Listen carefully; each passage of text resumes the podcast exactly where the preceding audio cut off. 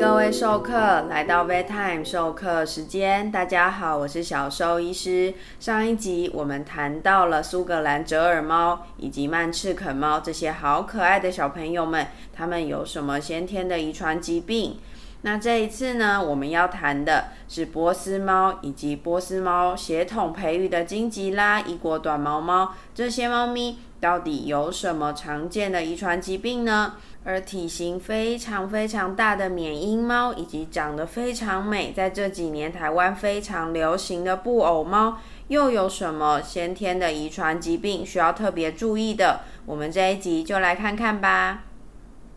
说到波斯猫啊，它是非常非常古老的猫咪品种哦。那因为它的个性非常温和，毛也非常的漂亮，而且有各式各样的花色，所以啊，在近年来有许多品种的猫咪都是由波斯猫培育而来的哦。既然如此，我们更需要知道波斯猫本身有什么常见的遗传疾病需要特别注意的喽。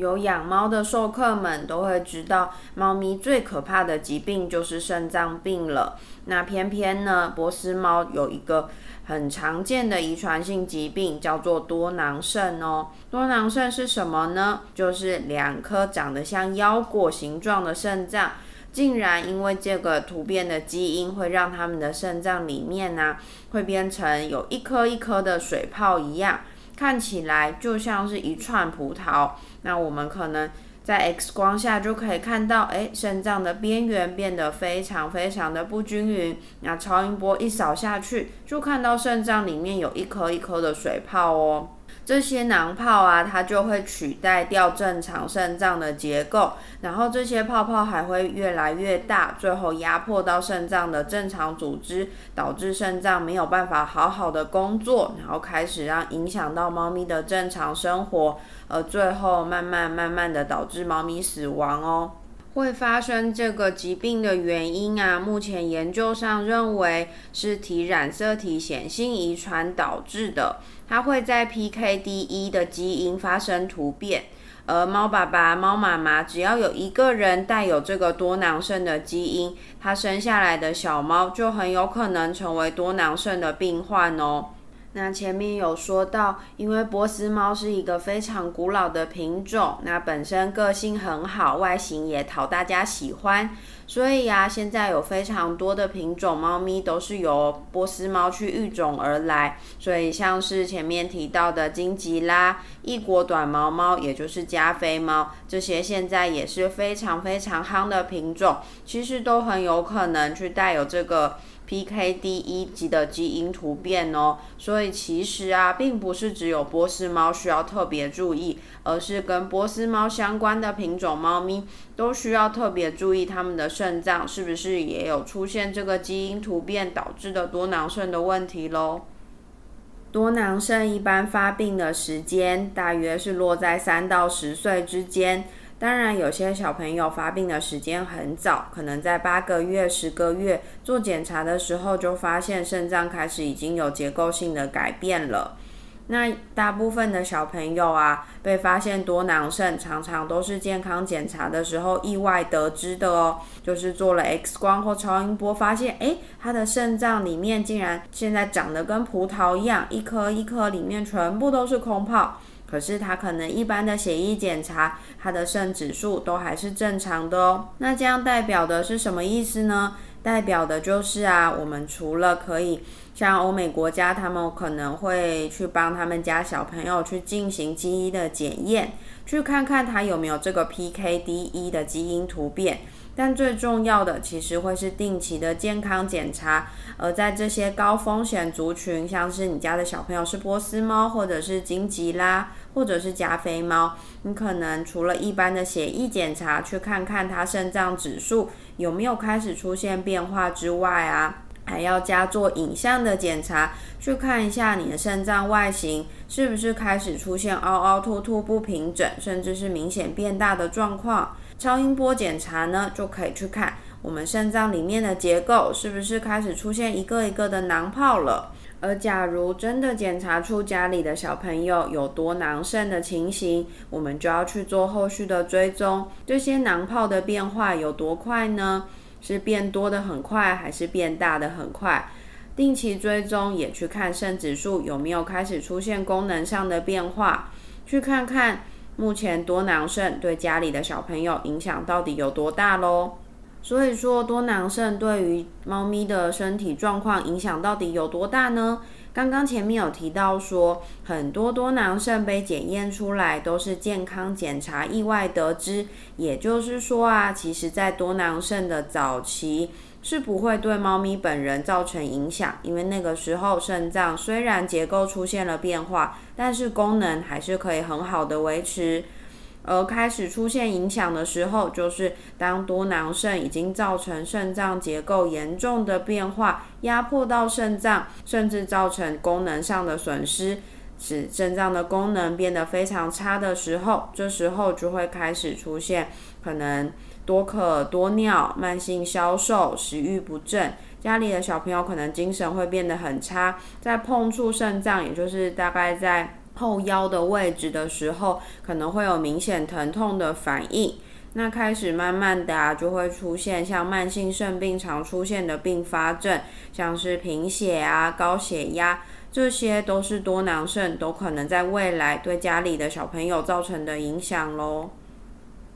而在欧洲的研究啊，发现波斯猫发生这个 PKD1 突变的几率真的非常的高，甚至高达了三十到四十趴的英国波斯猫都有受到这个 PKD1 突变基因的影响，更不用说波斯猫的后代，包含金吉拉以及异国短毛猫这些品种，真的都是要非常非常注意。他们是不是真的在未来有可能发生多囊肾的可能？是不是会造成他们肾脏严重的问题哦？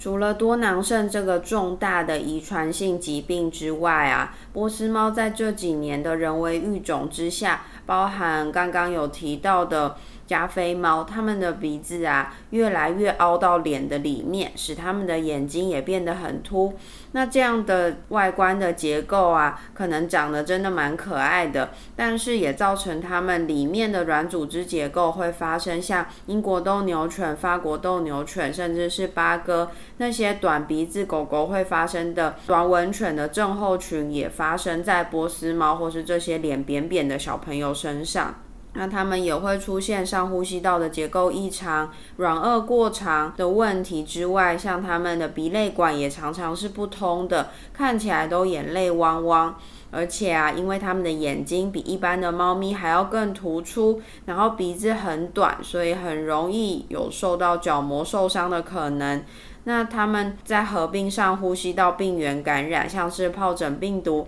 卡里西病毒这些病毒，在发病的时候，往往症状啊比一般的猫咪还要更严重。所以其实很常看到这些扁脸的猫咪，它们的眼睛角膜其实都是有反复受伤的痕迹存在，其实都是很不舒服，让它们生活都会大受影响的哦。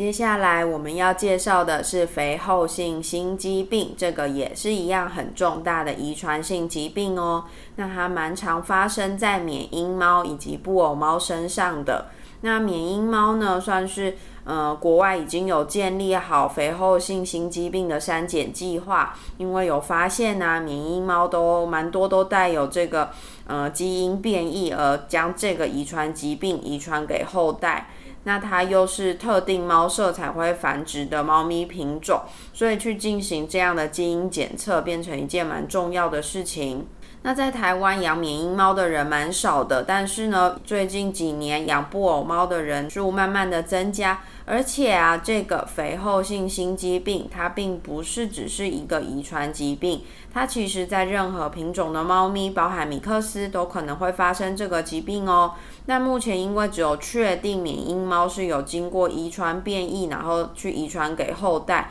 但是其他猫咪目前是还在研究当中，但也是要很注意，包含布偶猫、挪威森林猫，都是要很注意会发生这个疾病的品种。那既然这个疾病啊，在所有品种的猫咪都会发生，我们就来认识一下吧。这个疾病啊，它就是呃心肌发生肥厚。我们心脏啊有四个腔室，当我们的心肌发生肥厚的时候，里面的腔室就会变得很狭窄、很小。那它的严重程度啊，就取决于我们心肌肥厚的程度。越厚的心肌就有可能导致里面的腔室越来越狭窄，最后造成心脏的功能越来越差。在症状开始出现的猫咪，可能出现会喘，可能开口呼吸。那在比较严重的小朋友，可能会出现后脚的血栓，出现跛脚，甚至是后半身瘫痪。那在很严重发生的猫咪啊，是有可能发生直接猝死的哦。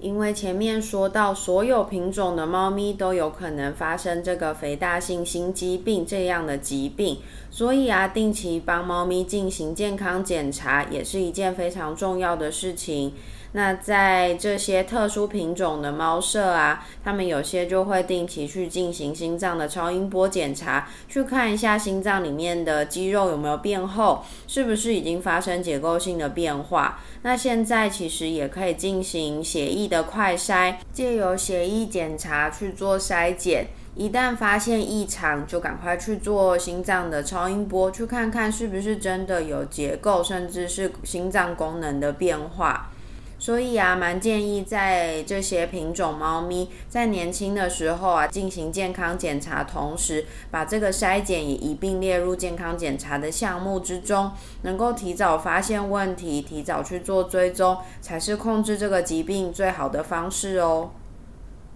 在我们这两集的内容，介绍了许多品种猫咪常见的重大遗传性疾病。当然，这些遗传性疾病也有可能发生在一般的米克斯猫咪，但会在品种猫咪需要特别注意的原因，就是因为在品种猫咪的育种与繁殖的过程中，常常为了要凸显我们人类喜爱的这些特征，而是那些其他的不好的部分也一起被遗传给他们的后代。并且在近亲繁殖或者是育种的过程，使这些重大的遗传性疾病一路被传承下来。像是波斯猫的多囊肾，在英国竟然占了三十到四十趴的比例，实在是非常恐怖的一件事情。喜欢特定长相的猫咪这件事情，其实并没有什么特别的问题。就像米克斯，有些人就是喜欢男生，有些人喜欢女生，有些人喜欢三花猫，有些人喜欢冰室猫。因此啊，一定会有些人喜欢脸比较扁的猫，有些人喜欢腿比较短的猫，